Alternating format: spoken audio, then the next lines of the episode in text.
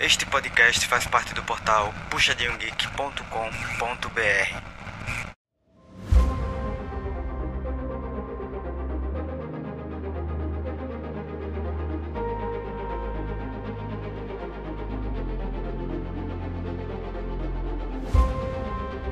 pessoal, bem-vindos ao PG Quarter. A gente tá super animado porque essa fase de playoffs é só emoção, só MD5 disputada, maluca, a gente vendo os drafts e tudo mais. E para comentar comigo desse final de semana que rolou, né? Teve o sábado e o domingo, dessa vez não foi super semana, foi o final de semana comum.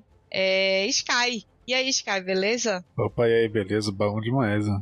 Bom demais. Esse, e, o primeiro final de semana que a gente vai falar do sabadão foi o final de semana da Lauer, porque rolou Red contra Fúria. Como a gente comentou no final de semana passado, a Red foi rebaixada para Lauer pela PEN e jogou contra a Fúria, que já estava lá embaixo esperando quem é que ia sobrar de PEN e Red para eles jogarem. Foi um, uma série assim bem disputada, foi uma MD5 bem disputada e foi muito legal de assistir. Ah, foi, nossa, foi tudo. Teve a virada histórica, né? Teve, heróica, heróica. Vamos começar falando do jogo 1.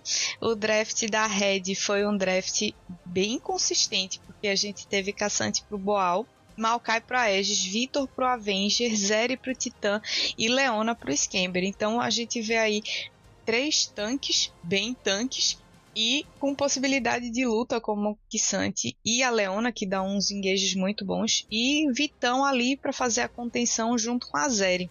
Já a Fúria respondeu com picks bem confortáveis, né? A gente teve Gwen pro FNB, Shinzal pro Gut, Oriana pro Envy, Varus pro Trigo e Heimer pro Ayu.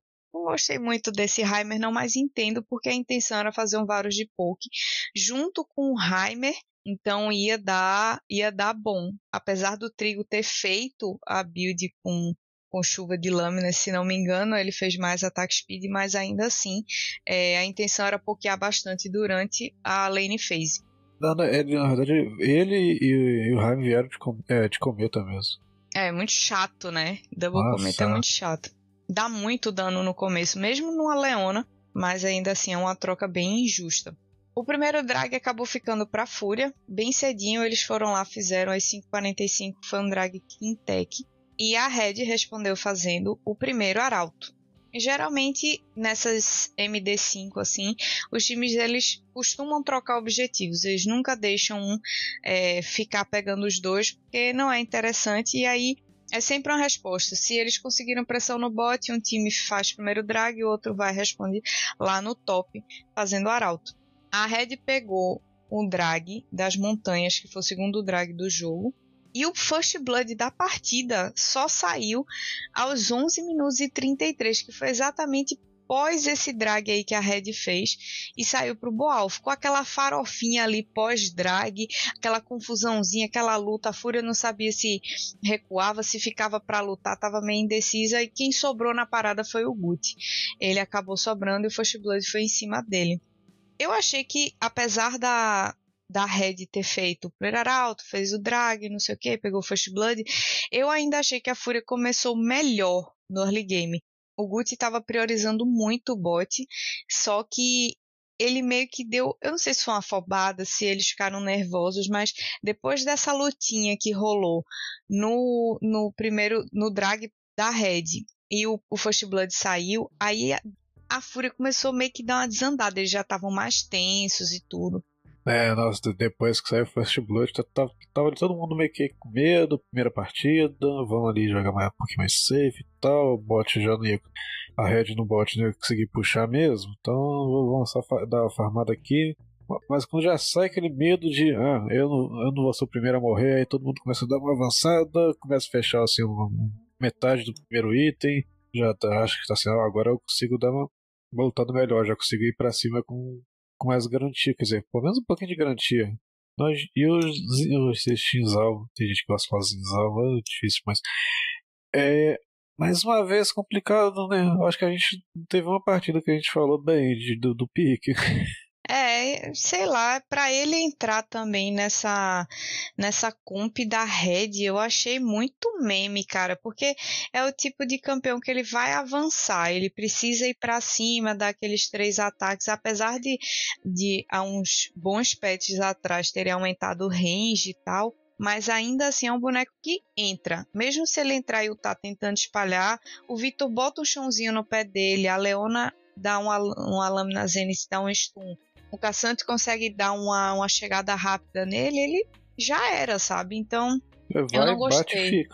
Sim, eu não, não gostei desse pique de, de Shinzal, não, mas é, entendo a funcionalidade dele, afinal, tanto ele quanto a Gwen podiam entrar com a bola da Oriana e fazer aquela saladinha, né? Que é essa tá, place... é, tá meio esquecido igual com, o Rumble. Vai passando é. patch, ninguém assim, não, é, tem lá um buff dele, não exatamente buff, mas alguma funcionalidade. Ah, agora isso com Shinzal vai ficar legal. Mas tem, tem muito tempo. Desde que mudou esse update do, que aumentou o alcance do E dele, nossa, não teve mais nada. Foi, não, não mexeram em nada mesmo.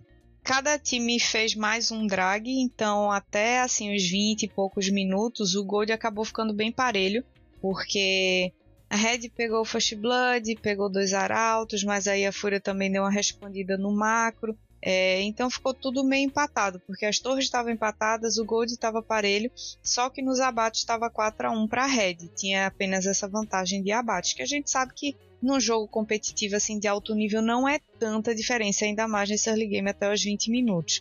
Achei que a Red estava jogando de forma bem tranquila, eles estavam bem organizados, estavam respeitando o cooldown das skills e principalmente estavam organizando muito bem o macro para chegar primeiro nos objetivos. Então a Fúria nesse primeiro jogo eles estavam chegando bem atrasados, especialmente depois do, do segundo drag que a Red fez, que foi aos 22, quase 23 minutos. Deu espaço também para a Red fazer o Baron, e aí pouco tempo depois a Red conseguiu fazer o terceiro drag, entrou em ponto de alma. Então a partir daí a Red dominou os objetivos porque a Fúria estava sempre atrasada. Eles não estavam conseguindo chegar bem para fazer a contestação e tirar a Red ou então tipo conseguir roubar, enfim foi isso que acabou meio que destruindo o jogo da Fúria. E como eu já tinha falado, né?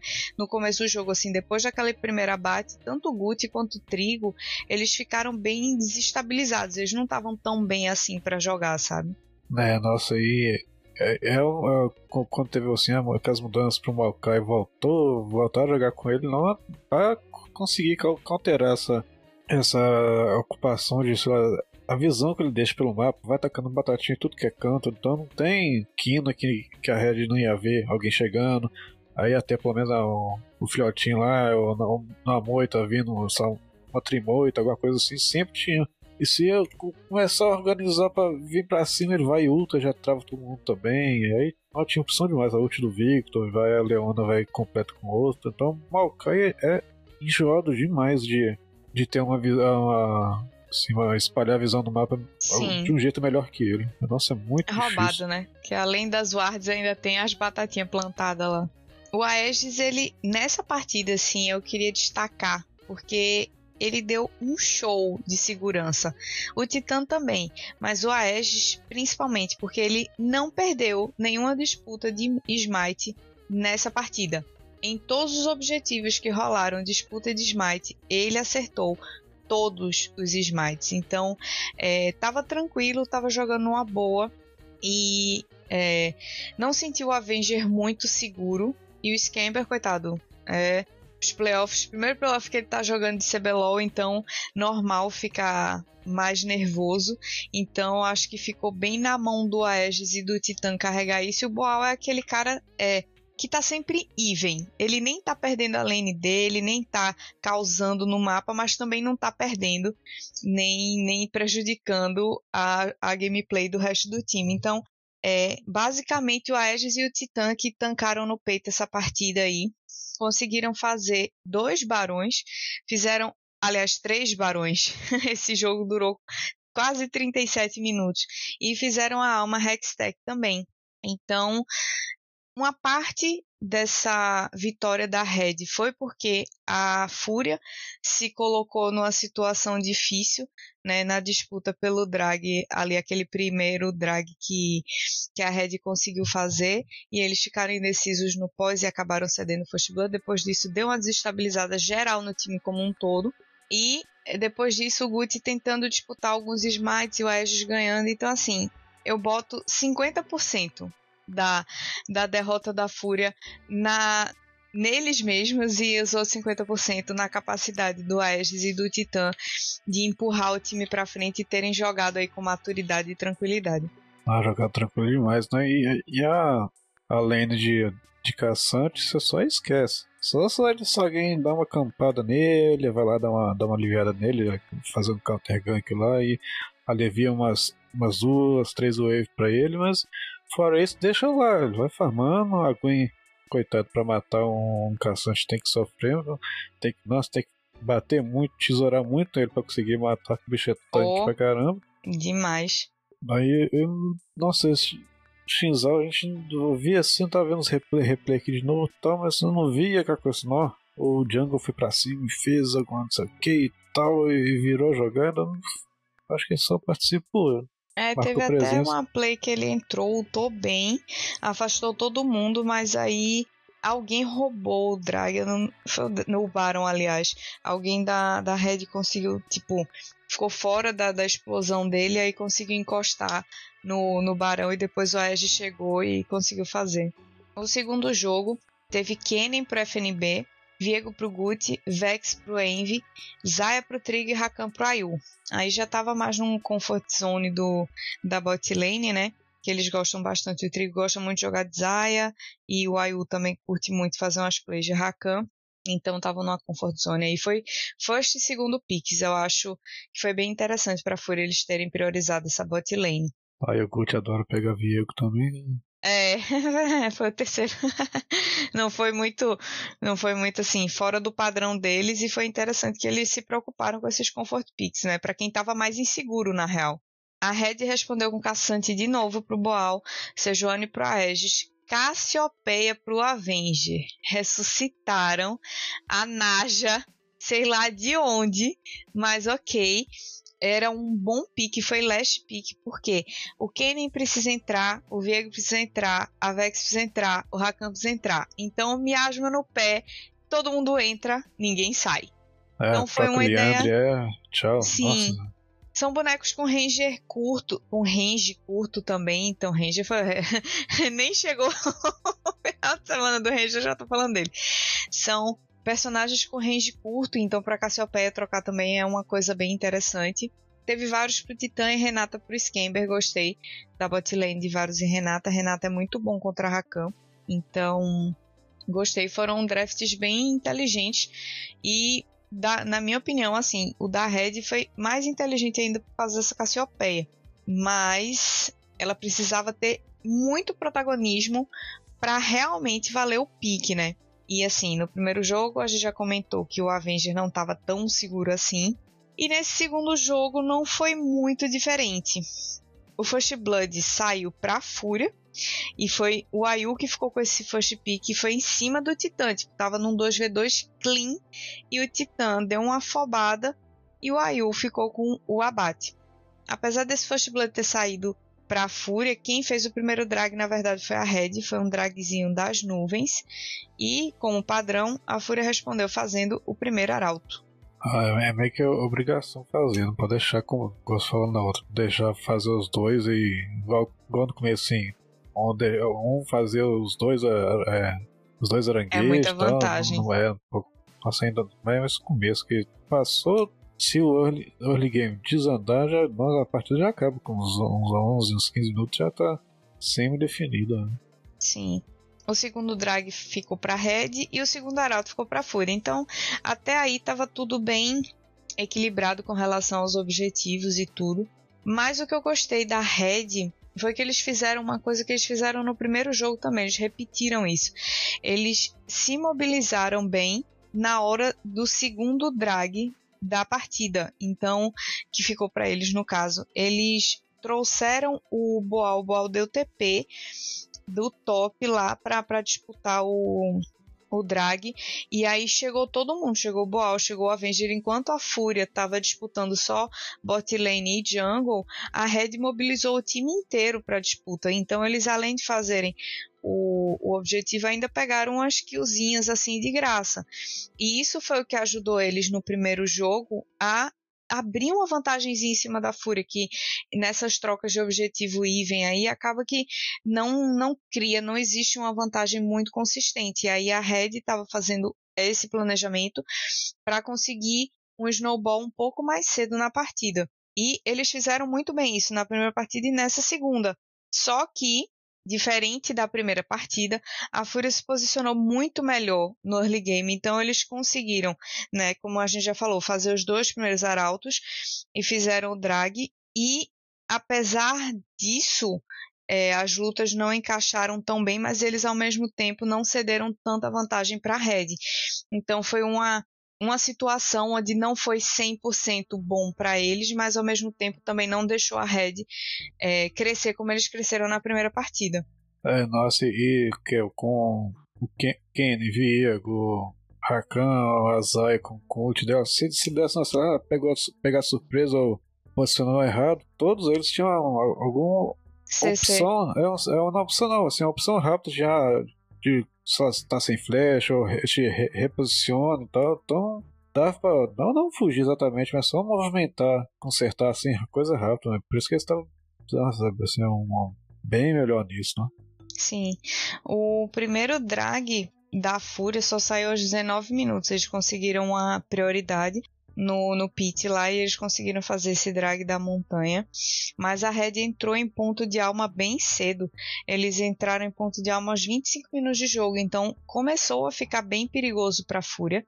Inclusive porque depois desse ponto de alma, a Red conseguiu um bom espaço e fizeram barão antes dos 29 minutos. Então, o negócio estava encaminhando para ficar o cenário muito parecido com o da primeira partida.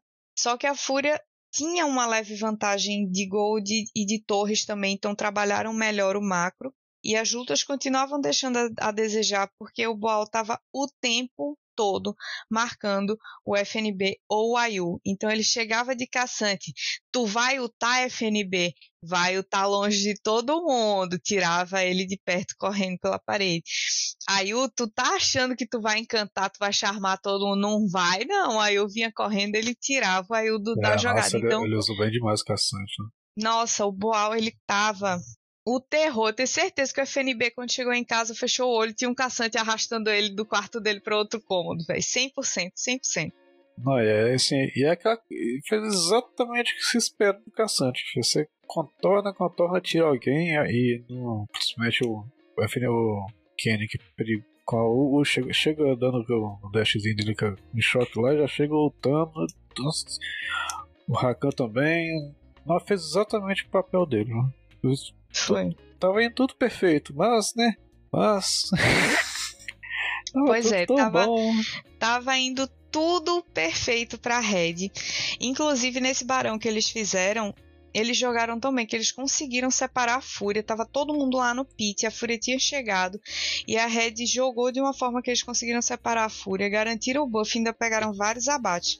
Depois desse barão, tiveram dois momentos que o Ayu ele se expôs muito. E assim, foram em momentos essenciais. Ele simplesmente foi explodido no drag e no segundo barão da Red.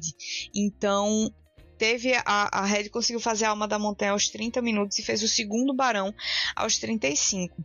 Mas, apesar dessas duas mortes muito ruins do Ayu, teve um ponto da Fúria que foi crucial. A gente vem bullshitando o estilo de jogo do FNB há muito tempo, desde o ano passado. Na verdade, desde o ano retrasado, mas tudo bem. Com o Sky eu tô buchitando desde o ano passado. é, porque ele tem o mesmo estilo de jogo que é tenta dominar a lane phase, se não consegue dominar a lane phase, o que ele vai fazer? Splitar. Full split, split, split, e aí ele sempre morria, sempre era pego fora de posição, ficava dando pick-off de graça. Mas nessa partida o estilo split pusher manjado do FNB foi o que segurou o jogo para Fúria. Ele conseguiu operar também um milagre, um milagre, porque a Red já estava com Alma da Montanha, quer dizer, o caçante com escudo extra, Sejuani com escudo extra, a Renata também com escudo extra. Quem é que conseguia bater nesses bonecos? Ninguém. Já estava com o segundo barão, já tinha ganhado bastante gold. E aí a Red foi fazer o ancião. E a Fúria também. Rolou uma treta. A Fúria foi humilhada. E aí, quem sobrou? O FNB. O FNB foi lá, sabia que não tinha visão, escondidinho. A Red não puxou o Drag Ancião do Pit, ele tacou uma Shuriken. Uma! Ele acertou a Shuriken no dragão ancião e roubou um roubo heróico aos 37 Nossa, minutos. Olha aqui, deixa eu voltar um pouquinho aqui. Ah, onde foi que o Ares morreu? Ah, foi na luta lá no morto. Tipo assim, não, não é. O Ares tinha desmanchado. Não, é, estava morto, não. E, nossa, isso aí foi. A fúria do. Até nessa hora do jogo eu tava sendo espancado igual no começo. Não, não fiz tanto, mas sendo batido com força, igual no primeiro jogo, mas no caso de um, nossa, uma, uma shurikenzinha, uma, um, um auto-ataque, auto-ataque não, um skill shot que, que mandou conseguiu. Nossa, e se a Red tivesse feito igual naquela cena do Hermanotão na Terra de Godá que o Isaac fala que não dá, dá muito falar aqui no podcast, que às vezes dá uns negócios meio errados, você sabe exatamente qual que é, né? Uhum. eles, se eles tivessem feito isso, talvez tivesse ficado 0 a 0 segurar e tal, mas. Nossa. Pois é, eles, eles fizeram, tentaram fazer esse drag ancião. O FNB fez esse roubo heróico e aí deu uma abalada nas estruturas. A segurança que a Red estava tendo nas jogadas já não estava mais tão evidente assim. E a Fúria, por sua vez, deu uma concentrada assim. Todo, todo aquele aquelas fights meio descoordenadas e um pouco perdidas que estavam rolando, a partir desse ponto deu um clique. Assim, a Fúria literalmente deu um clique depois desse roubo do FNB. E aí eles foram jogando na paz, na parcimônia, devagarzinho e tal. É, pelo lado da Red, quem segurou o jogo, na verdade, foi o Avenger a partir desse, desse momento aí. Tudo que ele não jogou é, na primeira partida e até então na segunda ele conseguiu jogar, ele deu uma segurada na, nas lutas explosivas da Fúria, estava jogando bem o miasma e tudo mais. Só que na luta do segundo ancião, porque a Fúria conseguiu fazer um barão aos 41 minutos e 40. Na luta pelo segundo ancião, a Fúria conseguiu uma luta histórica e eles reverteram a partida depois dos 41 minutos de jogo e garantiram o GG. Eu acho que foi o, o comeback mais louco que eu já vi e não foi no K-pop. é, nossa, esse aí é, é, o, é, é, o tipo de jogo que a gente tava querendo desde o começo do, do CBLOL que não, que não tava assim. Agora sim parece que é campeonato de, de LOL mesmo. O povo tá jogando pra valer, aquele, aquele medo da primeira partida e tal, não. Se isso aqui fosse igual lá fora, tem um, sistema, todos os finais de semana, finais de semana não, for, fosse um jogo só, só contra cada um, então seria bem mais. Nossa, renderia bem mais. Bem mais. E eu acho que essa partida também foi aquela coisa assim. É, a gente sabe que se perder aqui já foi. Então o que a gente pode fazer é. O jogo só acaba quando o Nexus cai. E a Fúria levou isso ao pé da letra. O jogo literalmente só acabou quando o Nexus caiu, porque ainda tinha chance da Red de repente fazer uma boa play e tudo que a, a, a Fúria tinha roubado e conquistado pro, por água abaixo, e vice-versa. E foi o que aconteceu. Deu Fúria, mas porque eu senti que depois desse rol do FNB, como eu falei, deu um clique diferente na Fúria, assim, eles mudaram a postura totalmente. O Envy meio que entrou no modo Super Saiyajin e conseguiu dar umas, umas alteradas, assim, na, na jogabilidade. Nossa, a Vex, 40 e poucos minutos, já tava o quê? Já tava com. Já tava com o rabadão, Leandre, a bota normal, cajado vazio fechado, já nessa hora, 40 e pouco, nossa, é, ela pula, outra explode metade da vida de todo mundo. Ela pode é, até morrer rápido, né? ele entende da campeã, porque um dos pentas mais famosos do CBLOL foi exatamente o dele com a Vex. Então não dá para dizer que ele é inexperiente com boneco, né? Na ah, verdade, tem isso, eu lembro agora que é naquela jogada do mid lá ano Sim, passado. que o Redbert não tava botando fé. É, todo e ele sai, confiou sai, e deu sai, penta. sai, sai, e ele não, você aí não, tá doido, né? Pois é, o jogo 3 teve uma mudançazinha aí de, de draft, mas a Aegis insistindo nesse Maokai. Esse foi o, foi o pique dele da série. Ele não queria abrir mão desse Maokai de jeito nenhum. O pessoal da Fúria também resolveu não banir, mas eu não sei se a intenção do, do Aegis era forçar um ban, mas eu sei que ele tava priorizando muito, tanto que nesse, nesse jogo 3, o Maokai foi pick para ele. Teve Nar pro Boal, Vitor de novo pro Avenger, Varus pro Titã e Heimer de novo pro, é, pro Scamber. Já a Fúria respondeu dessa vez com Caçante pro FNB, Sejuani pro Gut, Oriana pro Envy, Afélios pro Trigo e Zek pro Ayu. O Ayu sempre trazendo uns piques diferentes, tirando aí da pool dele misteriosa da, do Academy. É, você lembra do que eu chamo de pica ousado, que é o que ganha jogo, né? É, É, é pensar fora da caixinha, é o, é o que falta demais no Brasil, nossa. E te digo mais, ele só não picou Belvete porque tava banida. A Red respeitou a Belvete do Ayu, mas aí ele pegou e tirou um Zek do bolso. Do nada, last pick, tá? Achei ousado, porque deixar o last pick pro suporte assim foi, foi bem louco, mas era pra confundir a Red no, no draft. Mas mesmo assim, achei o pick e ser last pick assim uma coisa bem ousada. O First Blood saiu pro Trigão, é, em cima do Titã tava 2v1 e ele conseguiu esse abate em cima do Titã. O primeiro arauto ficou para Red e o primeiro drag também. Já foi uma, uma mudança, né, que a gente viu que a Fúria estava sempre tentando responder os objetivos, mas dessa vez eles acabou passando, passou o primeiro arauto para Red e o primeiro drag também. A Fúria só conseguiu fazer o drag dela aos 14 minutos, mais que os 14 minutos. E a Red fez o segundo arauto aos 17. É, depois disso, a Fúria ficou focando mais nos drags para tentar chegar na alma bem rápido, mais rápido que pudesse. Só que a Red não é boba e não deixou isso acontecer.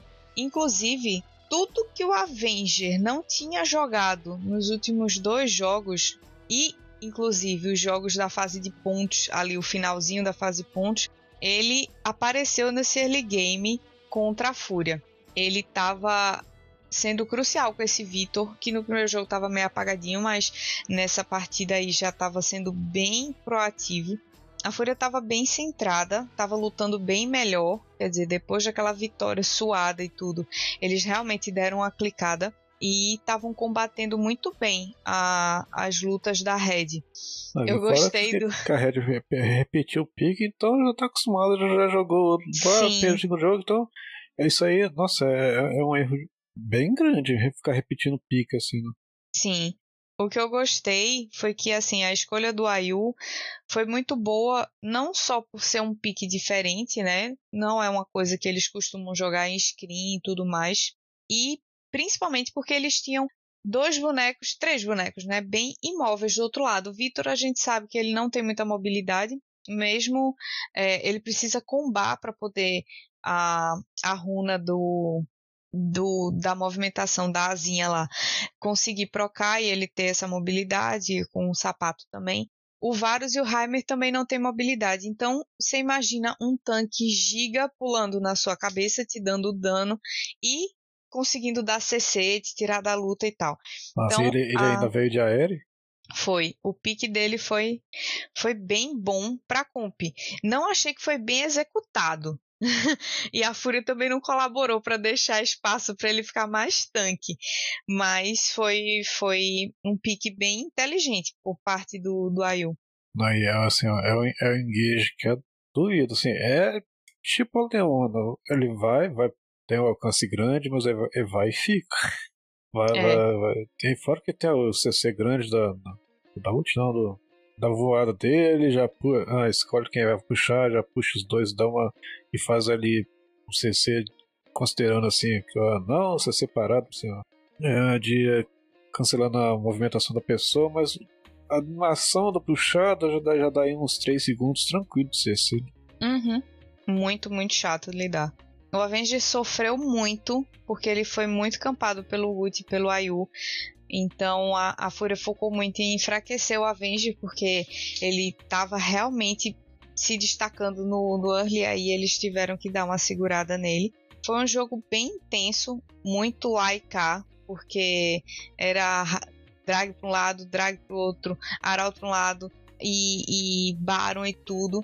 Só que a Red conseguiu abrir 6k de gold aos 27 minutos, que foi o power play do Barão. Eles fizeram Barão aos 26, então aos 27 minutos mais ou menos eles já estavam com 6k de gold à frente da Fúria. 4 torres a 0. Então a Fúria não conseguiu executar nada do macro dela e a Red começou a dominar a partida a partir desse barão aí. Porque já estava com uma vantagem bem grande e começou a bater com saco de gold na cara da Fúria em toda a luta que eles chegavam e se propunham a lutar. É, aquela é, compensação de levar a torre para pegar a recompensa, nossa, faz uma falta. Né? Demais, demais. E na luta do segundo drag da Red, né? Quer dizer, já era o uh, quinto drag do jogo. Quinto, quarto acho que quarto jogo, drag do jogo. A luta da Red foi muito superior e a Fúria estava com muita dificuldade em dar dano, principalmente no Aegis, que estava bem grandão. E aí o Boal também virava Meganá e aí o Trigo e, e o Envy não estavam conseguindo dar dano suficiente para inibir ou parar a luta da Red. Então, é, acabou que a Red segurou essa vantagem, aproveitou que a Fúria não estava conseguindo dar dano direito, fez o seu segundo barão e garantiu o GG. Então, ficou 2 a 1 para a Red nesse terceiro jogo aí. A quarta partida, que podia ser a decisão, a passagem da Red para a próxima fase da, dos playoffs, ou então a chegada da Fúria e o um empate aí na, na MD5 foi um jogo bem tenso, porque os dois times estavam querendo muito a vitória. A Fúria precisava de uma vitória para conseguir um empate, e a Red precisava da vitória para encerrar essa MD5 e é, acabar com, com a vida da Fúria. Aí eles trouxeram, repetiram praticamente o mesmo draft, com a diferença de que o Boal veio de Nar, a Aegis de Maokai e o Avenger veio de Oni. O Titã estava de vários, o Scamber estava de Heimer também. Já pelo lado da Fúria, Caçante pro FNB novamente, Sejuani pro Gucci, Silas pro Envy, Jin pro Trigo e Karma pro Ayu. Não gostei muito dessa Karma não, mas ok, entendo a funcionalidade dela. Eu acho que esse pique de Silas foi muito bom pro Envy, porque até então ele tava jogando um maguinho para ser aquele cara colaborativo, não se, é, exatamente. Ele era meio que o garçom. E a, nessa, nessa quarta partida, eles colocaram Eve como protagonista, porque ele joga bem de Silas, ele gosta de jogar de Silas e ele podia criar muitas plays de Silas. Então eu gostei dessa, desse pique pra Fúria. Mas apesar de tudo, isso, né? O First Blood saiu muito cedo, saiu aos 3 minutos pro Titã em cima do Ayu. É, o Aegis gankou também lá muito cedo, maníaco total. O Ash passou na ward, o Ayu mesmo assim insistiu na play, sabia que estava chegando o Jungle por trás, mesmo assim ele ficou e acabou morrendo. O primeiro drag ficou para Fúria, foi um drag do oceano, e não foi uma coisa muito fácil, foi um drag que foi contestado pela Fúria, só que foi uma contestação muito clean, não rolou uma luta, luta, luta mesmo. Eles foram chegando e dando uns pokes e tudo, e com isso eles conseguiram afastar a Red do pit e fizeram o primeiro drag. O segundo drag também ficou para Fúria e o Arauto acabou ficando para Red. Então, assim, foi aquele jogo que começou um pouquinho mais forte para Fúria, por causa desses dois drags que eles conseguiram fazer, mas a Red também estava forte porque conseguiu o First Blood e também o primeiro Arauto. Só que o segundo Arauto rolou contestação e acabou ficando para Fúria. Então, um empate de Arautos aí, a gente tem que sempre ver quem conseguiu levar mais barricada para ganhar mais gold. É, não, e a Fúria estava mais que preparado para Red pedir nos piques mais uma vez. Então a Fúria só deu uma, uma corrigida no, nos piques para pegar um campeão com funcionalidade diferente, que vai encaixar melhor, vai dar uma counterada. Você falou da Karma, né? não tá assim, pique tão legal, mas talvez fosse para uma, uma função bem específica de, de deixar o Envy para essa Envy mais, mais bufado tal, no meio, meio teamfight, para ele poder posicionar melhor, dar, engajar no, no flanco, alguma coisa do tipo. Tá, tava bem mais tranquilo agora. Tava, eles estavam mais tranquilos e assim, a bot lane da Fúria ela tomou muita pressão. O Gucci até passou algumas vezes lá pelo bot para tentar aliviar essa pressão que o Trigo e a Ayu estavam tomando, mas mesmo assim não foi suficiente. É, eles estavam sempre acuados na torre e tudo. Só que em compensação, enquanto o, o bot da Red estava super puxando e super dando pressão, o Envy lá no mid estava dominando o Guti passou algumas vezes lá no mid, junto com o Envy eles deram um show. Então, a vantagem que a Fúria estava perdendo no bot, eles acabaram compensando no mid e de quebra, como o, o Guti estava sempre gankando, ele acabou também ganhando uma vantagenzinha em cima do Aegis. A dominância da Fúria saindo do mid para o resto do mapa foi muito grande. E depois que a Red literalmente perdeu o mid, o bot já não tinha muito o que fazer, porque estava sempre puxando bastante e por causa disso o Titã acabou ficando mal posicionado.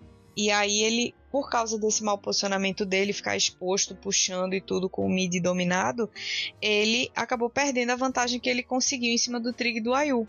Então o jogo da Red ele meio que foi desabando aos poucos aos poucos não, na verdade foi bem rápido que o jogo da o jogo desabou. Nós estamos fazendo isso, não é de hoje que tá ele faz essas coisas não. Se não tá, se não deu certo para ele as coisas desde o começo, ele já começa a tomar pick-off, posiciona em lugar que, que, teria que ser um suporte, mas é tá, tá bem, é, não é o que ele deveria fazer, mas é o tipo de reação que é, é comum dele. É, mas eu senti que o Titã ele tava meio cansado nessa, nesse quarto jogo, assim.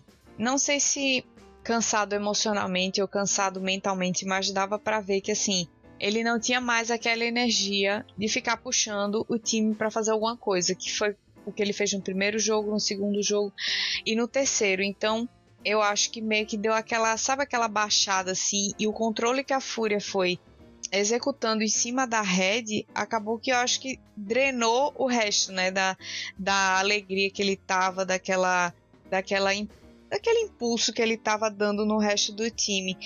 E aí a Red simplesmente desandou. O Aegis não tava conseguindo jogar, o Titã não tava conseguindo jogar, já é 50% da força da Red. E aí a dominância da Fúria engoliu totalmente o time da Matilha. A Fúria fez o terceiro drag dela, entrou em ponto de alma super cedo aos 17 minutos e a alma da montanha veio aos 22 e 30. Então foi super importante porque era uma alma que dava mais resistência para Seju e para o caçante, que ainda por cima ia receber shield da Karma. Então, assim, a possibilidade de matar essa, esse paredão aí ia diminuindo com o tempo. E um Varus e um Heimer, a gente sabe que chega num momento que se tiver dois caras muito tanques, ele vai ter certa dificuldade de lidar com uns tanques assim, ainda mais com um caçante que pode chegar nele muito fácil. Assim, eu, eu, eu, mais uma vez, o povo de, de Heimer focando em fazer Rilan, ao invés de fazer sei lá, um, um, um Leandre, pra, exatamente para dar uma segurada, uma, uma segurada no, no caçante, não seja onde vai pular e lutar. Imagina se você dá, dá uma espalhada boa que ele desce nas maquininhas já nossa, seria muito melhor do que ficar, ficar travando a movimentação do, dos outros. Pois é. E aí, num jogo super rápido e clean, porque o Barão saiu para a Fúria aos 23 minutos, a Fúria conseguiu o GG aos 29. Foi um jogo que, assim, era para ser decisivo para a Red. Eles estavam vindo de uma de um momento bem confiante, né? Apesar daquele segundo jogo onde a, a Fúria conseguiu aos 40 e muitos minutos aquela virada absurda. Mas ainda assim, eles ainda tinham um resto de motivação. Porém, depois dessa derrota no quarto jogo, deu para ver que a Red saiu totalmente abalada do stage. Então, a gente sabia que ia ser um quinto jogo já mais favorável para a Fúria pela vitória que eles tiveram. A construção da história, né? Eles conseguiram aquela aquele empate no segundo jogo milagroso e aí no terceiro jogo eles jogaram melhor, já foi um jogo mais disputado, mas a Red acabou vencendo e assim foi sendo construída a história até que chegou nesse quarto jogo e eles amassaram a Red. Então para o quinto jogo a gente já sabia que ia vir uma Red um pouco mais desestabilizada emocionalmente e uma Fúria ao contrário, uma Fúria com garra e com vontade de vencer, porque a partir desse momento, na verdade, era uma MD1, né? É, nossa, aí. Nossa, aquele roubo de, de ancião, nossa, deu, deu uma, machucada no ego. Cara, a Red tava tão, né?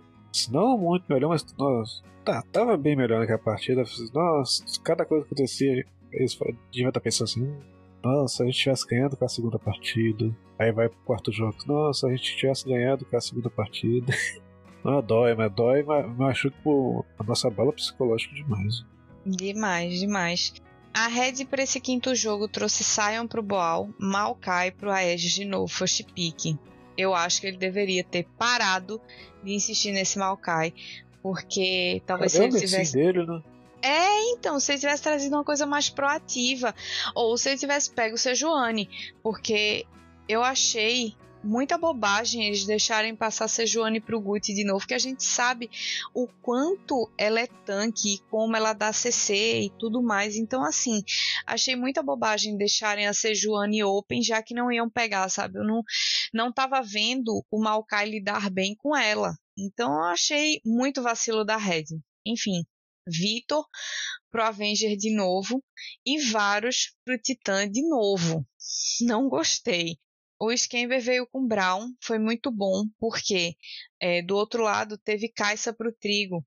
Então, para tancar, e foi last pick, né? Então, assim, o Brown é muito bom contra esse, esse tipo de avanço. Então, gostei do pick de Brown pro Skember. A Fúria trouxe Olaf pro FNB, Sejuani pro Guti, como eu já falei. A Kali pro Envy. Olha o perigo aí se apresentando de novo. Mais uma vez o Envy com um champion protagonista que faz play. Caixa pro Trigo, o Trigo adora jogar de Caixa. E Belvete pro Ayur. E a Belvete foi first pick para a Fúria. Isso foi o nível da ousadia e da segurança que a Fúria trouxe para esse último jogo. Botaram o cotovelo na mesa e disseram: vamos picar Belvete pro Ayur. First pick e dane-se. É, ele já devia ter falado na cabeça do técnico. Ah, não, deixa, deixa eu pegar Belvete primeiro, deixa eu pegar. Foi bem isso mesmo. O First Blood saiu muito, muito, muito, muito, muito cedo, aos dois minutinhos só, e ficou na mão do Titã. O Titã conseguiu abater o Ayu. O... A Red fez um tease. O Boal não foi pro top, ele foi reto bot. E aí ficou escondidinho lá na moita. E o Ayu chegou desavisado. Aí tomou aquele knock-up do Sion. E aí o Titã acabou ficando com o First Blood. Quando eu vi essa play, eu falei, hum, talvez isso mexa com a moral do Ayu, né? Assim, uma Belvete saindo atrás, tomando um First Blood assim tão rápido e deixando o Titã com a vantagem, talvez a situação deles fique tensa demais da conta. Mas o primeiro drag acabou ficando para Fúria e o primeiro Arauto também. Aí eu pensei, hum, temos uma Fúria interessante, porque apesar, né, do tease inicial, que a Red conseguiu o primeiro abate. No resto do early game, a Red dançou na palma da mão da Fúria. A real é essa. Aos 12 minutos, a Fúria já tinha 5k de gold à frente e o placar de abate já estava em 7 a 1. Sim, todo dia um 7 a 1 diferente. Tá vendo? Vai, repete pique. Repete, repete. pique. Aí, repete aí no, no sexto jogo. Já pensou? Foi, foi tenso. Parecia que eles não sabiam jogar com outra coisa, né? E esse 7 a 1 ele se configurou exatamente pós a luta do drag da Red. Então a Red fez um drag aos 11 minutos, foi um drag Hextech, só que foi uma luta desastrosa. E aí a Fúria meteu o 7 a 1 em cima da Red. O jogo deu uma mornada. A Fúria fez o segundo arauto, e aí fez o seu segundo drag, que foi do Oceano. E o negócio começou a esquentar um pouco mesmo. Foi depois desse terceiro drag que a Fúria fez. Que às vezes entraram num ponto de alma aí aos 22 minutos. a Red estava se contentando até então a farmar e tentar diminuir a diferença de nível e de gold e estava fugindo das fúrias da luta como o diabo corre da cruz. Assim, eles não queriam lutar porque eles sabiam que a luta da fúria era infinitamente melhor que a deles no nível de, de que eles estavam e, e atrás de equipe do jeito que eles estavam. Então não compensava. Então eles realmente correram das lutas da fúria e foi na luta pelo Barão que a Fúria deu uma engajada gigantesca para cima da Red, garantiu um ace e esse ace, na minha opinião, jogou aquela última pá de terra em cima da Red, botou a cruzinha e escreveu RIP. É, nossa, aí o tanto que o FNB deu um cacete no Wolf dele, não, não morria de jeito nenhum, dava outra porradinha, tava quase morto, recuperava mais uns 15% de life. Quase morto, Sim. recuperava muito life. Toda hora. Toda hora. O, o Guti fez uma partida absurda jogando junto com o Envy. O FNB, né, manteve o Boal pressionado lá no top para não deixar ele rotacionar nem ultar para outro ponto do mapa, é, liberando o Boal para luta. Então ele continuou pressionando e manteve o estilo de jogo dele. Split na side, Farm Simulator. E eu estranhei muito a Red não ter contestado isso cedo, antes de deixar o Olaf crescer. Porque mesmo com a desvantagem da Red evitando comprar lutas com a Fúria, eu acho que mandando três ou quatro para dar uma segurada no FNB, mesmo que eles perdessem um pouco de pressão em outras lanes, eu acho que valia mais a pena do que eles simplesmente deixarem o Olaf crescer, crescer, crescer indefinidamente, farmando e splitando tudo que ele queria do jeito que ele queria, sem tomar um pick-off na side, pô. Ah, de, de Ghost Teleporte ainda, então é, é, é, o que o FNB mais gosta. So, sobrou um cantinho do mapa, tá lá farmando. Deixa eu tá, vou ajudar nessa jogada é um objetivo que tiver, mas eu tô aqui farmando. Se precisar, eu tenho o teleporte. Então, tava de boa demais. Tava, mas a Red não forçou nada pra cima dele, né? Respeitaram em excesso, na minha opinião. Mas beleza, a Fúria fez esse Baron, uns três minutinhos depois fizeram a Alma do Oceano, então você imagina um Olaf, que já consegue recuperar vida, com a Alma do Oceano recuperando vida passiva, um Akali também, uma Belvet também, uma Seju também, então cara, tava difícil abater o time da Fúria. Foi uma série suada no geral, mas a Fúria como eu disse, deu aquele clique, foi virando jogo, foi virando série, apareceu mais e melhor. E a Red, ao contrário, foi decaindo durante a série e não conseguiu mais encaixar direito, mesmo com aquela vitória que eles conseguiram no jogo 3, que abriram 2 a 1 né? É, é isso que dá repetir os piques. Pior que isso é só quando alguém, um, um time pega os mesmos piques do outro quando tem, do outro de perder. lado. É. Isso não é pior que isso. É. Fica previsível demais, já sabe exatamente como é que joga com tal campeão, o que ele vai fazer, a sequência, os, é. os, os combinhos, então o que que eles estão pensando, né? Eles adotaram um praticamente o mesmo estilo de jogo e aí se o outro time conseguisse lidar com esse estilo de jogo, quem vacil... quem dançava eram eles mesmos. Já no domingão, a gente teve o jogo mais esperado dos últimos meses desse CBLOL a expectativa desde o começo lá do split era que PEN e Loud chegassem até os playoffs. Praticamente todos os casters tinham cravado isso, tarará.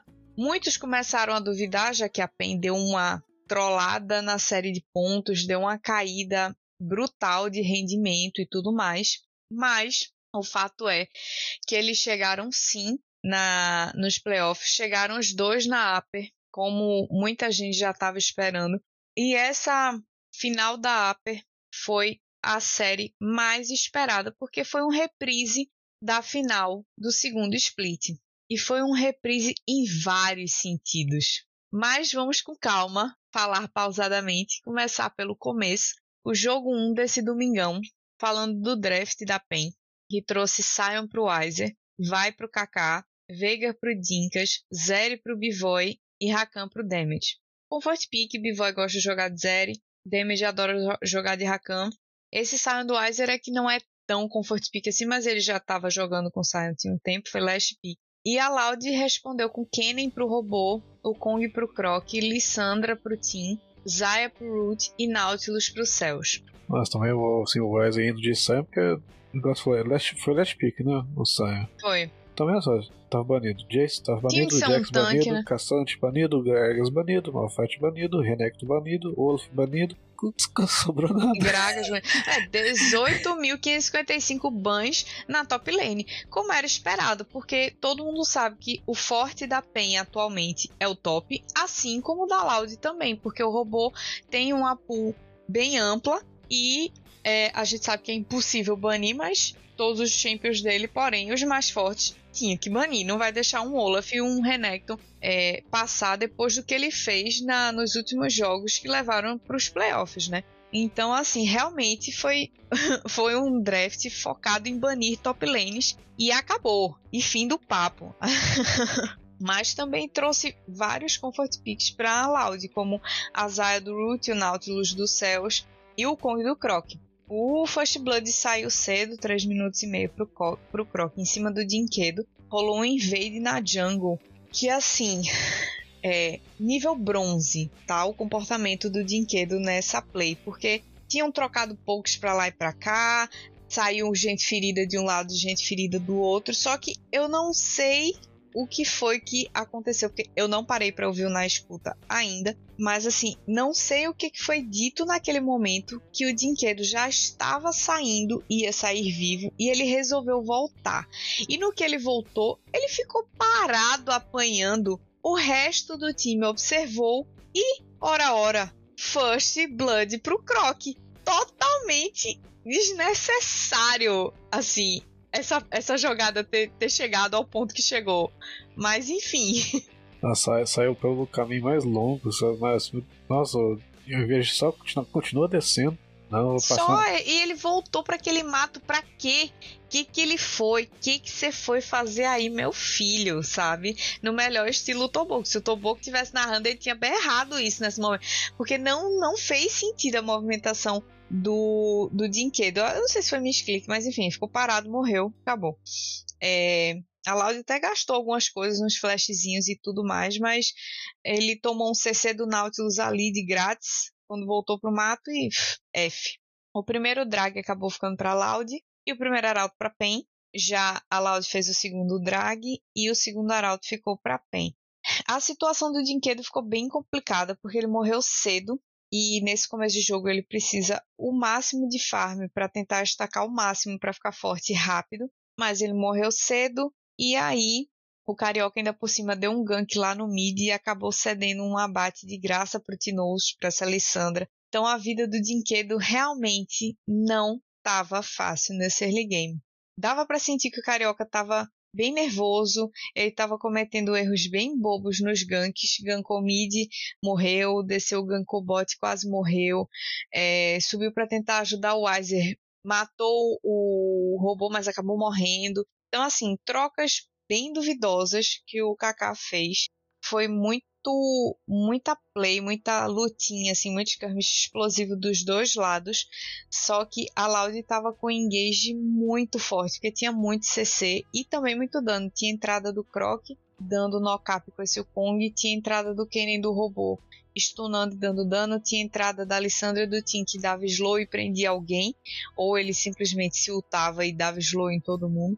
E tanta coisa, né? Ult do Nautilus, ult da Zaya, enfim a situação da PEN estava complicada. A PEN só conseguiu fazer o primeiro aral, o primeiro drag, desculpa, dela aos 17 minutos. E na verdade foi um roubo milagroso do Dinquedo, porque a luta desse drag foi horrível, horrível. É, a Lodma quase fazendo ali um negócio no ritmo pra, pra dar o ace, vai lá e dá a roubadinha no dragão. de, de, de graça. Opa, peguei aqui, ó. Valeu, falou. A PEN ganhou um pouquinho mais de confiança com esse roubinho aí que o, o Dinquedo conseguiu. Eles conseguiram fazer um Baron aos 23 e 30. É, só que rolou uma luta, né? Obviamente, logo depois do Barão, a, a Loud estava ali para contestar. E essa luta acabou deixando apenas dois vivos da PEN. Então a Loud, a PEN saiu com, com o buff, mas a Loud saiu com três abates. E para eles foi muito bom, porque você tirar três buffs do Barão de três personagens, cara, é o Dream do Dream, tá ligado? Aí já sai, já, já fora os 300, 300 de gold, se tiver alguém com recurso neutralizado, já, nossa, já vai aí uns 1100, talvez tivesse 1200, ah, é muito, muito gold, né? Muito. É muita vantagem que dá. A Loud entrou em ponto de alma aos 24 minutos, quer dizer, um minutinho depois desse Barão da PEN. Eles conseguiram esse abate, desceram reto, foram lá fazer o buff. E aí, já deixou a PEN em estado de alerta. Eles precisavam contestar todos os drags a partir dali, porque eles não iam querer um drag da montanha no Nautilus, no Alessandro, no Kong e no Kenny, né? Eu, pelo menos, não ia querer. E foi isso que eles fizeram. A PEN ficou indo lá para os drags para contestar. Conseguiram contestar, fizeram o segundo drag deles aos 29. E aí, mais uma vez, depois de fazer o drag, eles conseguiram fazer mais um barão. Foi o segundo barão da PEN aos 30 minutos. As lutas da PEN elas começaram visivelmente a melhorar quando o Sion do Weiser estava mais equipado, porque ele estava conseguindo absorver bastante dano e com isso deu espaço para o Bivoy bater tranquilo. A Zeri também, enquanto o Sion estava crescendo, é, se equipando com Def, a Zeri estava fazendo os mil itens que ela precisa fazer para começar a dar dano. Nossa, na hora, na hora que o Sion fechou força da natureza, hum, aí que vai para cima mesmo, que como, como, tudo já vai ter resistência grande, vai, vai, vai naturalmente vai tomar muitos pancos, tem o, o, o Jack Chan lá para ativar também, aí vai, isso vai, vai acumulando a passiva da força natureza. Então, é, tá tranquilo. Agora, agora sim eu vou pra cima. Agora eu se consagro. E aí, com essa melhora das lutas da PEN, o jogo começou a se encaminhar mais pro lado deles. Eles fizeram, né, como eu falei, o segundo barão, mas deixaram a alma da montanha para Loud. Eu achei vacilo, porque eu acho que eles deveriam ter priorizado essa alma aí para não deixar a Loud fazer e tentar fazer essa alma, na verdade, porque se eles fizessem, imagina um Sion e um Avai, também um Rakan com essa alminha da montanha teria sido pog demais, mas quem acabou fazendo a alma foi a Laude aos 35 e o jogo da Loud acabou ficando bem manjado. Eles estavam sempre tentando aplicar a fight da mesma forma. O robô e o Tim vinha pelo flanco pela, ou direto pela backline, enquanto o Croc, a, o Root e o Cells vinham de frente, o Croc engajava depois do robô e do Team para dar bastante CC e knock-up e o, o Root ter espaço para bater. Só que a PEN percebeu a forma como a, a Loud estava querendo jogar, estava sempre tendo visão na, nas laterais e na parte de trás, então eles não estavam mais tomando esse flanco de graça. E aí, depois que a PEN fez o, o segundo barão dela, eles conseguiram espaço para ruxar as sides e pressionar a Loud, que foi quando eles conseguiram ir encurralando a Loud e não deixar mais que eles tentassem lutar. E sinceramente, depois daquele early game confuso e desastroso, foi um milagre e foi impressionante que a PEN tenha conseguido se recuperar e vencer essa partida, porque eles chegaram a fazer o terceiro Baron e aí sim garantiram o GG. Ai, e só com dois dragãozinhos, sem a alma da montanha, não? Fizeram até demais, né? Foi. Foi milagroso. E aí a gente vai pro segundo jogo. É, Esse segundo jogo, jogo a PEN... não foi, não foi treino, não? Acho que na screen eles estavam estavam melhores do que esse jogo. Ixi. Esse jogo ele foi complexo.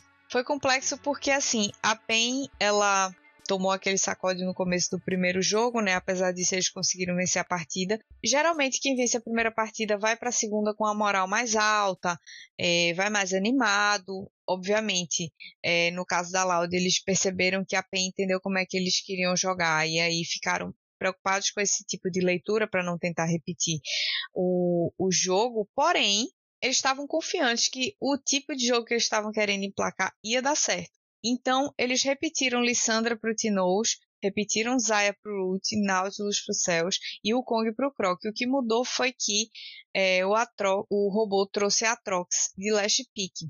E a PEN respondeu com Jax pro Weiser, vai pro Carioca de novo, Veiga pro Dinquedo de novo, EZ pro Bivoy e Rakan pro Damage. Já no draft a gente vê que existe um erro grave por parte da PEN.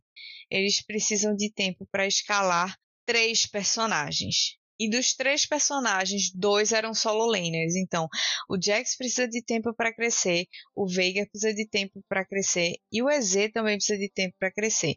O Rakan foi first pick por parte da PEN, que teve uma boa resposta, né? Deixaram first pick da Zaya pro Root e eu achei uma bobagem sem tamanho isso, mas para mim o pior ainda foi não ter banido essa Alessandra do Tinoz. Ainda mais com três personagens que precisavam entrar. A Pen precisava entrar com o Jax, precisava entrar com a Vai, precisava entrar com o Rakan. Então, assim, você deixa uma Alessandra open, tendo esses bonecos tudo para entrar, talvez fosse muito mais fácil eles lidarem com o Vitor do que com a Alessandra. Mas ok, não baniram Vitor, deixaram a Alessandra passar. E não foi só o draft que a PEN deixou passar. A PEN deixou o jogo todo passar. Foi o primeiro jogo perfeito que um time conseguiu fazer desde o início das franquias. Então a Loud não perdeu ninguém, não perdeu torre, não perdeu objetivo, Nossa. não perdeu absolutamente nada nessa partida. Nem a killzinha de honra no final do jogo. Nossa, teve uma, umas oito, oito vezes no meio da bagunça final que vai morrer, não vai morrer, hoje sim, hoje sim, hoje não. E, e terminou zerado em tudo. Terminou, o shieldzinho do céu salvando ali. O First Blood saiu pro robô em cima do Weiser. O Team tava muito ativo no mapa nessa partida. Ele gankou o, o robô cedo e aí acabou garantindo, né, essa, essa, esse abate pro robô em cima do Weiser. É, o primeiro drag da Loud foi aos 6 minutos e 20, foi um drag infernal. Eles fizeram também o primeiro arauto. Como eu disse, né? Não vou ficar dizendo todos os, os buffs neutros que eles fizeram, porque eles fizeram todos. E o jogo acabou para PEN porque rolaram duas plays erradas. E as duas foram no top. É, a primeira o Azer estava né, meio avançado e tal, e aí acabou dando esse abate pro robô com o gank do Team. E na outra, a Pen foi daivada lá no top, velho. Mas foi uma coisa tão estranha, porque assim, todo mundo viu, todo mundo da Loud subir. E eles, ao invés de recuarem, deixar levar a torre, seja o que for, não, eles comitaram, ficaram lá, morreram dois, tentaram abater. E, a, a Loud, cara, fazia tempo que eu não vi um dive tão bem feito, com um revezamento de agro tão preciso da torre, quanto esse que a Loud executou porque saiu todo mundo com meia life, mas conseguiram os dois abates lá no top em cima do Carioca e do Weiser. Então, assim, quando acabou essa play toda, a Loud já tava 6-0. Aí o Jim, é, lá do outro lado, farmando, voltou com o, o livro deslacrado. É, é, livro, o nome trabalho livro de feitiço deslacrado. Isso. Ele pegou curar, vez de, sei lá, qualquer outra coisa pra outra parte mesmo sei lá, deixar um, um Veiga ficar do outro canto, viu? Começou a bagunça no top lá, mas ele, ele foi ficando lá, foi farmando, segurando, a, dando uma protegida na torre. Ao invés, não, não ia dar tempo ele chegar também, não, né? É, mas eu acho eu não que. devia ter ido pra lá, na verdade. É, eu acho que quando viram, que deu para ver a galera passando lá pro top, eles tinham só que ter recuado e guivado.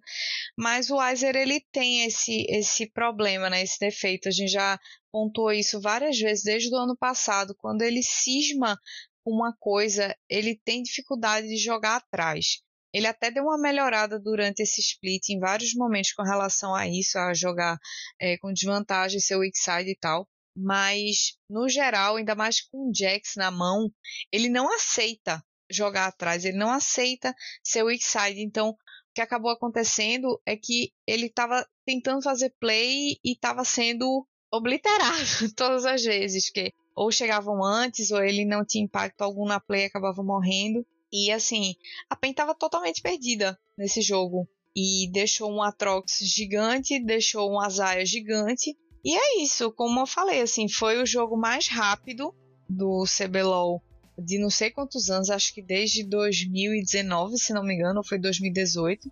O jogo foi perfeito, foram 12 abates a zero para Loud, zero torres para PEN e zero objetivos. Então não tem muito nem o que a gente falar, assim, realmente foi um, um cenário muito preocupante, especialmente para para a comissão técnica da PEN, eu imagino que eles devam ter ficado muito preocupados com a atuação dos jogadores nessa partida, mas também é culpa da comissão técnica esse draft absurdo de deixar três bonecos para escalar juntos e dois solo laners, assim, é um, um, tipo de jogo que também tá manjado da PEN.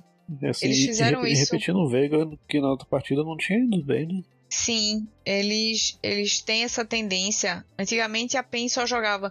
Eram três tanques e dois carries.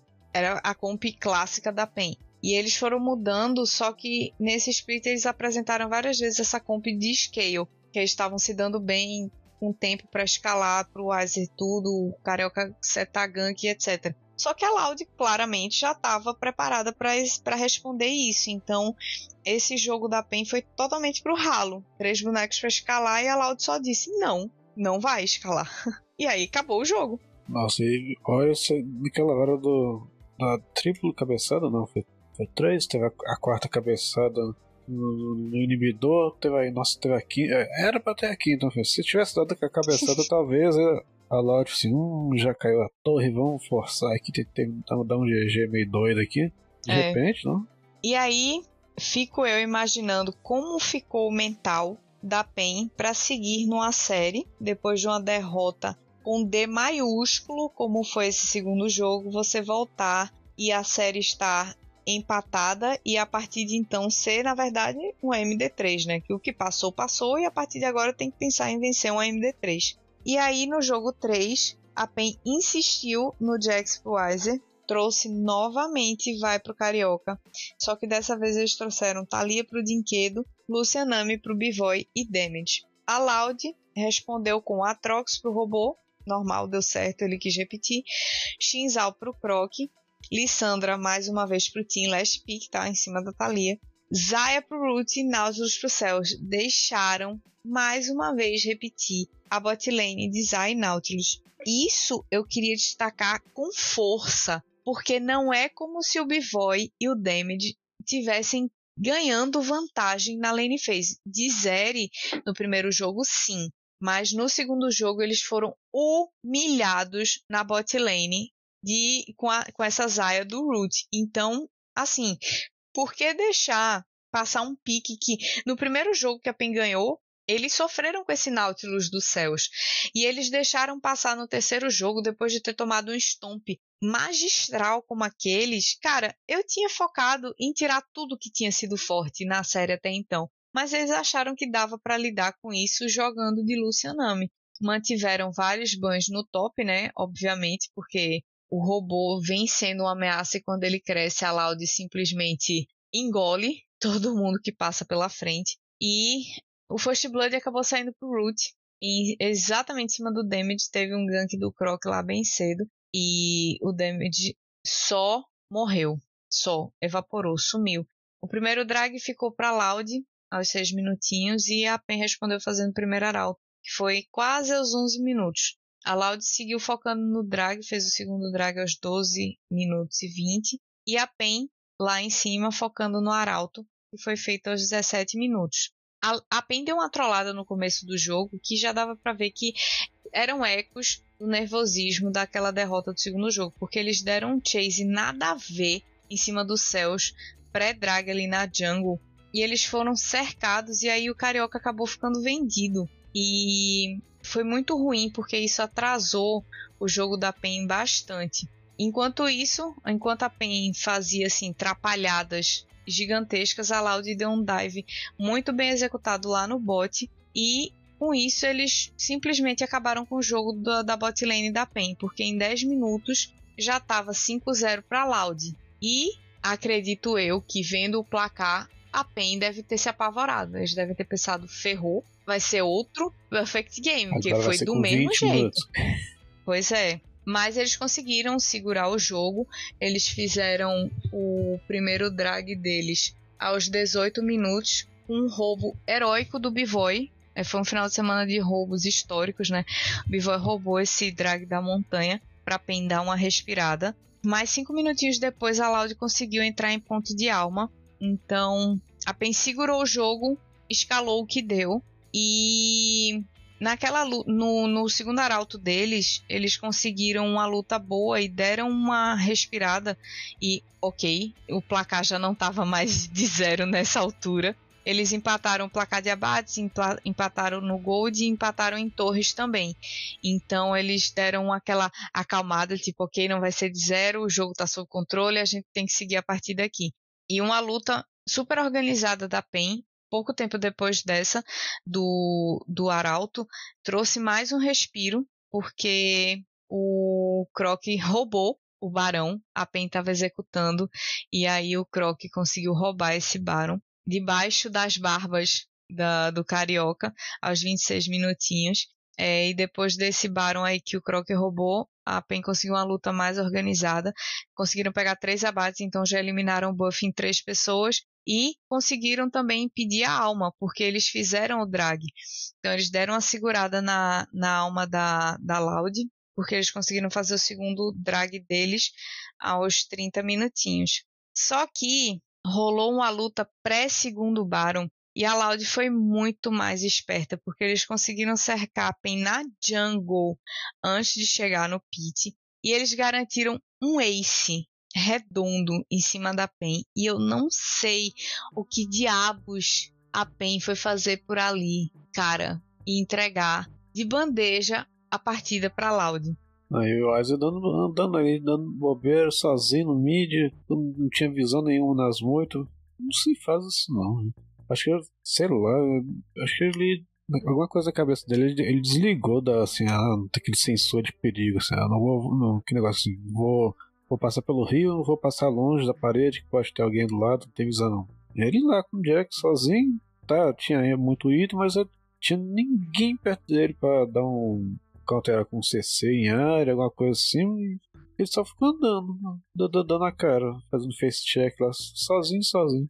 É, e nessa, nessa luta aí no pré-segundo Barão, é, foi um mau posicionamento dele também que, que acabou entregando né, o, a, o começo da vantagem da luta da Loud para garantir o GG, porque eles nem precisaram fazer o Baron. Eles simplesmente deram ace e partiram para o GG, porque não tinha mais necessidade. Então, duas derrotas aí bem tensas para PEN, para segurar o emocional para ir para um quarto jogo decisivo, que podia ser já direto a vitória da Loud ou ainda arrastar para uma série de cinco jogos. Então, exaustivo mentalmente e emocionalmente já para PEN, mas o gás da Loud estava lá em cima, porque depois de uma vitória é, magnífica, como aquele 12-0, a partida perfeita e tudo mais, e depois emplacar essa vitória aí também numa luta boa, assim, com tempo de jogo bom, eles estavam cheios de confiança para essa quarta partida. Ah, isso aí, aquele espanco, nossa, machucou demais a Pen, não? É, muito. E aí a gente teve começou o quarto jogo com o draft. Repetindo, né? A PEN parece uma, uma vitrola arranhada, tipo a Red. Jax pro Weiser, vai pro Carioca, Sindra pro Dinquedo, Zaya pro Bivó e Leona pro Damage. Dessa vez não baniram, porém picaram a Zaya foi first pick pro Bivoy. E o Carioca insistindo nessa vai, sabe assim. Não tentou nem uma Sejuanezinha, um Licinzinho, a mesma coisa do Aege, sabe? Foi insistindo no Maokai. Cara, pelo amor de Deus. Ah, se eu fizesse, sei lá, um, um Silas Jungle, aparecer do nada um, um Talon Pega, Sei lá, acho que até um Amumu Jungle tava melhor do que essa vai cansada dele. É, pegar, pegar o time desprevenido mesmo. Total. O que, que ele ia fazer de vai contra um Atrox, uma Sejuani, uma Thalia, uma Félix e um Brown? De novo. De novo, de novo. E aí picaram a Zaya do, do Root, ele pegou, beleza, finalmente vou conseguir usar meu pique resposta, que é o Afélios. Tipo assim, era um pique resposta que com certeza já estava pronto há séculos, mas a PEN nem bania nem picava, então ele ficou guardado até a, o, o último jogo, né? O First Blood saiu pro robô em cima do, do Dinquedo, o robô desceu, gankou mid, ele tava meio que retribuindo, né, porque o Tino subiu e gankou top lá no, naquele jogo. Então, ele e o Tinoz, novamente com essa sinergia aí bem afiada, sempre arrumando bons deslocamentos para garantir vantagem um para o outro, dependendo de quem vai precisar ter prioridade na partida. É, jogando de forma muito inteligente, não tem o que fazer, os caras realmente deram um show nessa série. Primeiro drag ficou para Loud, foi das nuvens, e a Pen respondeu fazendo o primeiro arauto. É, o segundo drag ficou para Loud e o segundo arauto para Pen. Até aí, ok, o jogo estava levemente equilibrado, porém o early game da Loud foi bem melhor, porque eles estavam rodando para o bot, é, pegaram vantagem mid e aí estavam rodando para o bot para dar vantagem para o root, e é, até o robô meio que deu uma guivada de leve na lane dele para dar vantagem pro team e tudo mais em cima do Dinquedo. E a Syndra é um boneco que não tem muita mobilidade, né? Para jogar contra uma Thalia que é cheia de mobilidade pela parede e um Atrox que pode pular para cima dela, então assim, alvo fácil, né?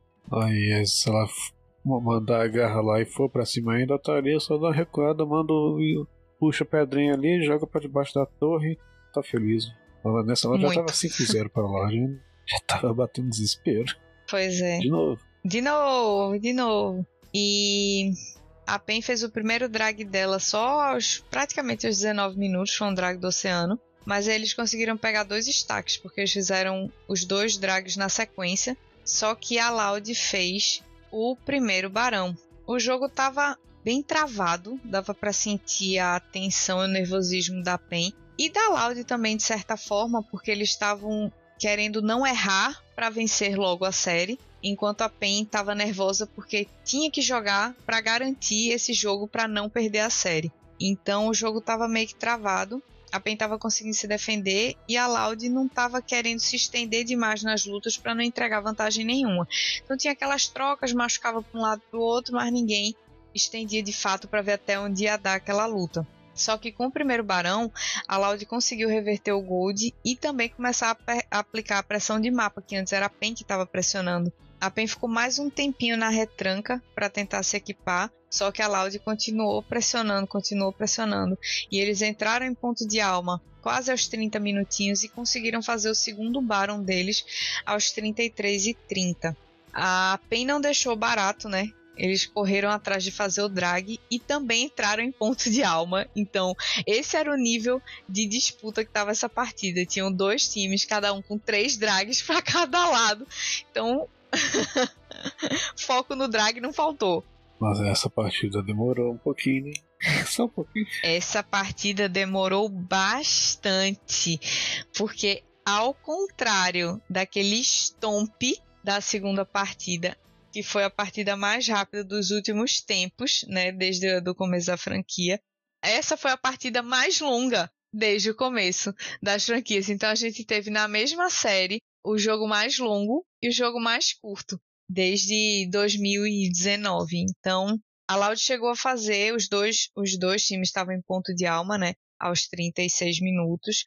A Loud chegou a fazer o terceiro barão, quase 40 minutos de jogo, e garantiu a alma aos 41 e 30. O, que eu queria destacar é que o Root ele estava se posicionando muito bem de Afélios. Aliás, a série como um todo, em vários jogos, ele saiu sem morrer. Então, é um cara que você tem que ficar de olho, que ele fica quietinho na dele ali, dando aquele daninho, dando aquele daninho, dando aquele. Bem, bem mineiro, bem mineiro. O Root, acho que é o primeiro coreano mineiro que a gente tem aqui no Brasil. Que ele vai comendo pelas beiradas, quietinho, fazendo a carinha assim de santo. Quando você vê, ele já acabou com a tua vida. Então, eu queria destacar a boa Uh, o bom posicionamento e a boa gameplay que o Root apresentou na série como um todo, junto com o Cells, obviamente, né? Porque o Cells também é, habilitava muito esse posicionamento do Root e, e defendia muito ele. Então, a botlane é sempre uma coisa muito dual, né? Nunca é uma coisa muito só um ou só outro. E durante as lutas, o, o Cells estava sempre muito focado em tentar proteger o Root para ele não tomar um flanco, um engage desnecessário. Então, é aquele suporte que além de habilitar a luta para o resto do time, ainda consegue defender o próprio ADC. O Cells é muito, muito, muito bom de suporte. Nossa, e, e o Root desde o começo, você lembra, né, que eu falo assim, ó, o Root é, é, o, é o Brens, o que o Brens fez na, no, no finalzinho do no split do ano passado, agora é o Root que tá fazendo. Tá, é... Surpreendeu, cresceu demais, né? Cresceu, cresceu bastante. E você veja como é um coreano que é para ficar de olho no MD5, né? Um comportamento diferente, porque durante a série, a fase de pontos, ele um jogo jogava bem, o outro tava mediano, às vezes não aparecia, era o side e tal, mas nessa série como um todo, ele mesmo não sendo o destaque, ele era protagonista.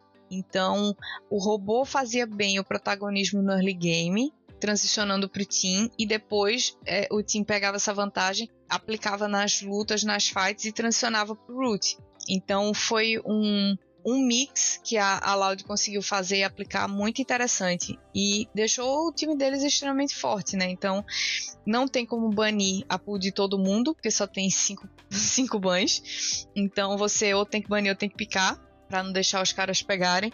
E é assim, praticamente impossível defender o draft da Loud. Então, isso já é um ponto muito positivo. E segundo, é essa transição que eles conseguem ser, assim como na final do do split passado que eu repeti inúmeras vezes e vou ter que repetir de novo porque foi um time que conseguiu é, encontrar a engrenagem certa e rodar, rodar bem como todo, ter uma sinergia boa a ponto de que qualquer lane pode ser weak side e ao longo do jogo ser strong side. Então eles têm essa transição muito fluida de vantagem dentro do jogo. Então prevejo uma série bem difícil na final, seja lá quem for enfrentar a Loud.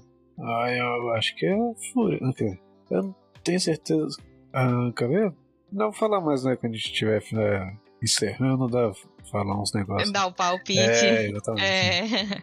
É, então, como a gente falou, né, essa partida foi a partida mais longa. Depois da Alma do Oceano da, da Loud, que foi aos 41, o, a Loud fez o quarto Baron deles e a PEN ainda conseguiu fazer um drag ancião aos 47 e 40, só que é, na luta pré-segundo drag ancião, mais ou menos no estilo lá da, daquele jogo que teve da Fúria com a Red, a Loud conseguiu lutar bem e garantir um ace, então não teve mais jogo nem tempo hábil para PEN voltar e segurar a Loud.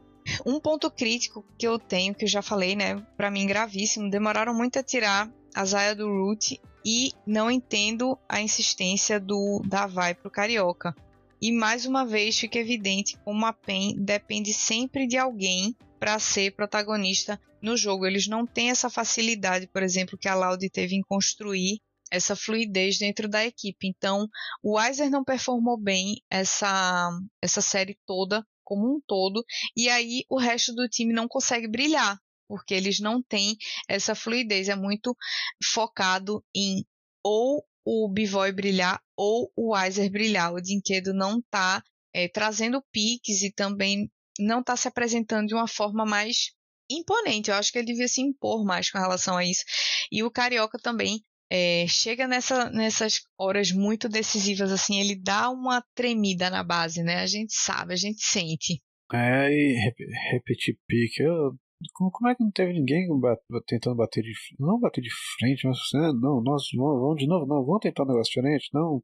Não sei se foi o técnico falou, não, repete tudo, repete pique, não, nossa. Aprenderam, assistiram lá o, a, outro dia para ver ah, quem perdeu, quem que fez exatamente o que eles fizeram, deu errado, não conseguiu ir também, pega o mesmo campeão. É, já, já entregar aí vantagem gigante para o time. Já sabia exatamente o que, ele vai fazer, o que, ele pode, qualquer. É, ah, já sabe o estilo de jogo dele, então eles. onde que ele costuma errar. Nossa, é, ficar previsível demais.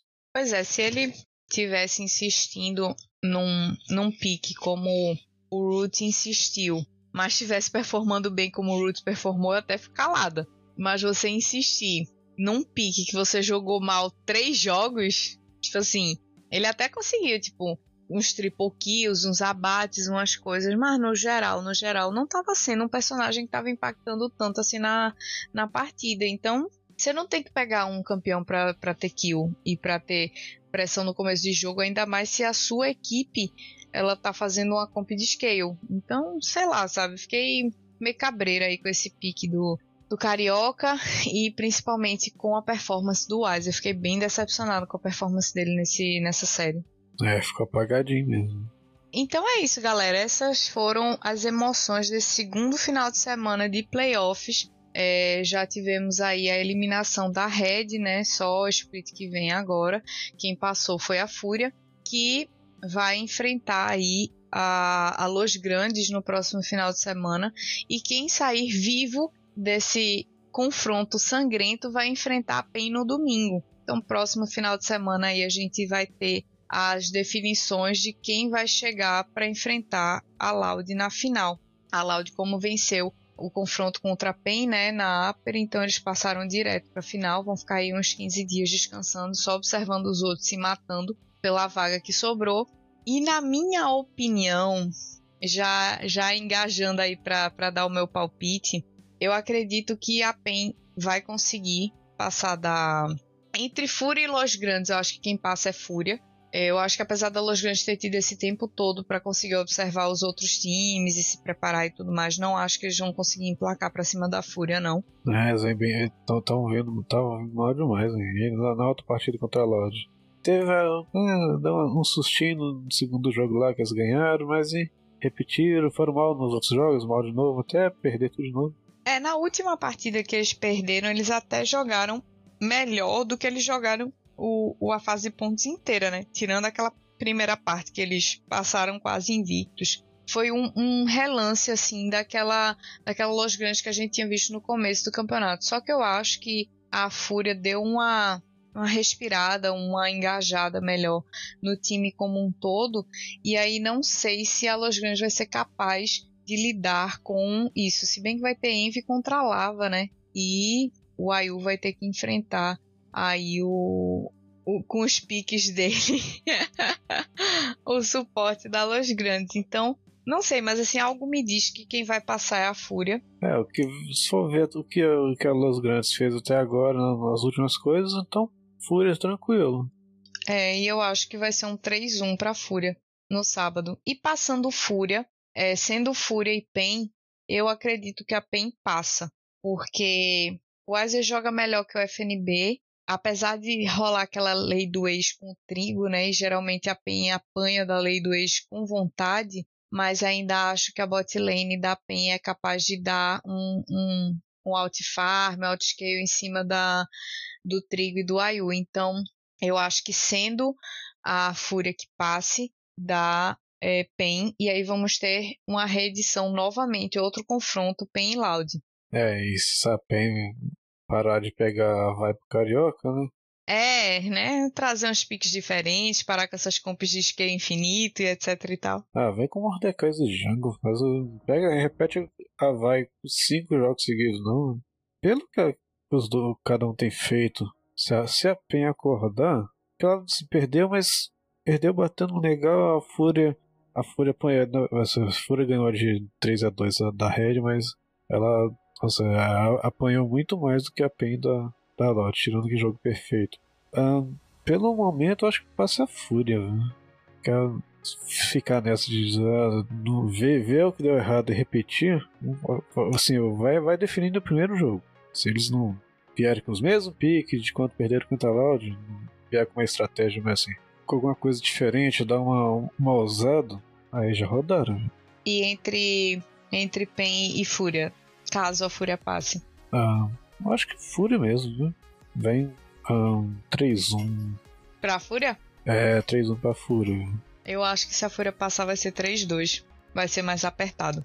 Eu acho que não, não é uma coisa muito folgada assim, não. Apesar de eu ter palpitado 3-1 pra PEN, eu ainda acho que se, se sendo Furipen, eu não, não, não arriscaria 3-1 pra Fúria, não. Se fosse pra palpitar pra Fúria, seria 3-2, sabe? é que a pena contra a Lorde repetiu, repetiu os mesmos erros demais. É, insistiram nas coisas. Né? Não é nem questão é. dos piques, não, mas é, é, viu algo que deu muito errado e, e, tentar de novo, repetir. Qual que é o negócio da. O que é? Qual que é a definição da loucura? É, ah, a linha tênue, né? É, repetir Entre mesmo, a genialidade e a. É, não. Aí bate nisso. Se eles analisam para sentar todo mundo na televisão lá e vai repetir os jogos lá tudo, vão ver ah, o que a gente podia ter pegado e tal, e não repetir que a lá Penha, Penha quando, a, quando a Penha ganhou da Red, que invés de passar o olho rápido, como é que foram os piques também. Ah, ah, nossa, essa carioca de vai de novo contra a Red no jogo 1, no jogo 2. Olha só, ah, não, o Carioca foi de, o Kong porque a Vai foi pro, pro Aegis. Aí no jogo 3, o que faço? Ah, aí o Carioca já foi do Kong porque o Havaí foi pra Aegis também. Mas aí o Jim Keeper de que é de, de Veiga, tá? De Before Desert. Mas eles estão Nossa, manter, olhando aqui, eles mantiveram mais ou menos Sim. o que eles fizeram contra, é, contra a rede. Nossa, é. Tá vendo? Isso que tá, isso que tá meio que a, a fraqueza da PEN. Né? Sim, sim. Eles vão ter que dar uma melhorada nesse draft, com certeza, nas opções que estão usando para jogar e tudo mais. Então é isso, pessoal. Com palpites dados, já demos aquela analisada redonda nesse final de semana aí com jogos empolgantes, uma série de cinco jogos e depois uma série de quatro jogos com direito a jogo mais longo e jogo mais curto. A gente fica por aqui. Próximo final de semana tem mais emoções aí de disputas, como a gente já falou, vai ter Fúria e Los Grandes e quem vencer enfrenta a PEN, enquanto a Loud está lá quietinha esperando o vencedor desse confronto. Continue acompanhando a gente, continue acompanhando também todo o conteúdo que o Puxadinho Geek está lançando para vocês. Continua saindo muito conteúdo massa lá no www.puxadinhogeek.com.br. Deixe também suas sugestões, seus comentários, o que vocês quiserem nas redes sociais. Lá no Spotify também tem um cantinho se você quiser deixar uma opinião e tal. Então é isso, continue acompanhando. Não, desculpa, eu ia falar assim, ai, Lembrando também que quem gostar aí, ó, Guardiões, Guardiões da Galáxia 3, aí, se bobear amanhã já, já entra pré-venda, fica esperto. Fica... É, um, é já fica de olho aí.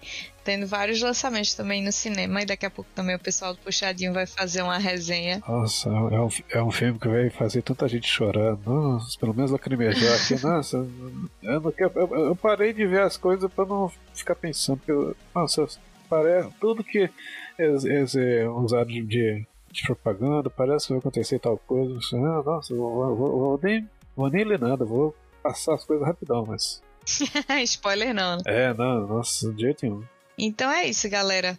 A gente tá junto nessa. Até a próxima no final de semana. Beijão pra vocês e até mais.